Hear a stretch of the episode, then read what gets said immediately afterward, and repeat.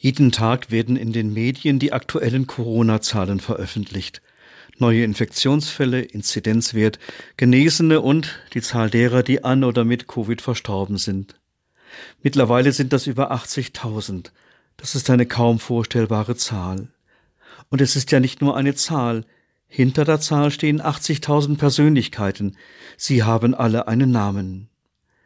Der Tod ist keine statistische Größe, sondern eine tragische Realität, hat Bundespräsident Steinmeier in einem Interview gesagt und für den gestrigen 18. April eine zentrale bundesweite Gedenkfeier für die Toten der Corona-Pandemie angekündigt.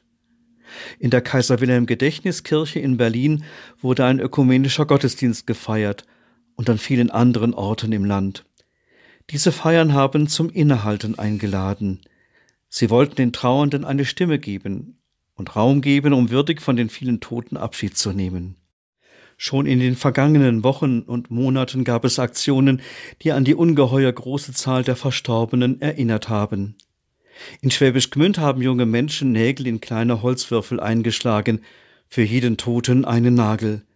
Anschließend haben sie die Würfel in der Stadtkirche auf den Stufen zum Altarraum aufgestellt und in einem Gottesdienst der Verstorbenen gedacht. Im Punktum, dem Kirchentreff in der Frankfurter Fußgängerzone bei der Liebfrauenkirche, konnte man auf besonderen Karten den Namen von Verstorbenen schreiben. Als Zeichen, die Verstorbenen haben einen Namen, sie werden nicht vergessen. Im Gottesdienst am Samstag im Dom wurde an die Verstorbenen gedacht. Ich wünsche mir mehr solcher Aktionen. So kann an vielen Orten den Menschen, die dort gelebt haben, eine Stimme und würdiges Gedenken geschenkt werden. Und für alle, die sich dabei einbringen, wird das gemeinsame Tun zum Trost in ihrer Trauer.